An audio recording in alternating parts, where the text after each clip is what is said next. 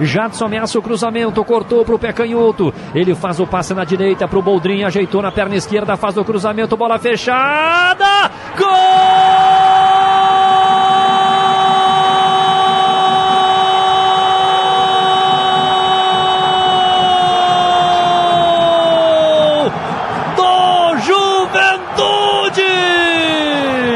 David.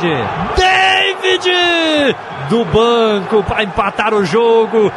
12 minutos e meio. Cruzamento perfeito do Boldrin. Bola fechada em curva com veneno. David por trás da zaga desviou. Empata o clássico 287. Gol do Juventude. Um para o Caxias, um para o Juventude. Rafael Rinaldi.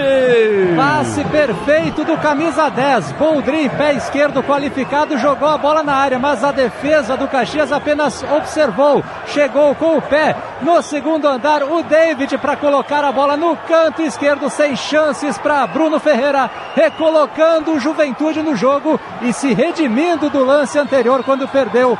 David balança a rede Grenar e faz Juventude um, Caxias também um, Maurício. E ele errou o mais fácil e fez o mais difícil. O David, que não havia aparecido bem na temporada, é decisivo para buscar esse empate e principalmente Fernando Boldrin, que não apareceu no primeiro tempo, é o grande nome desses primeiros minutos a favor do Juventude, que consegue um empate e coloca fogo no Caju.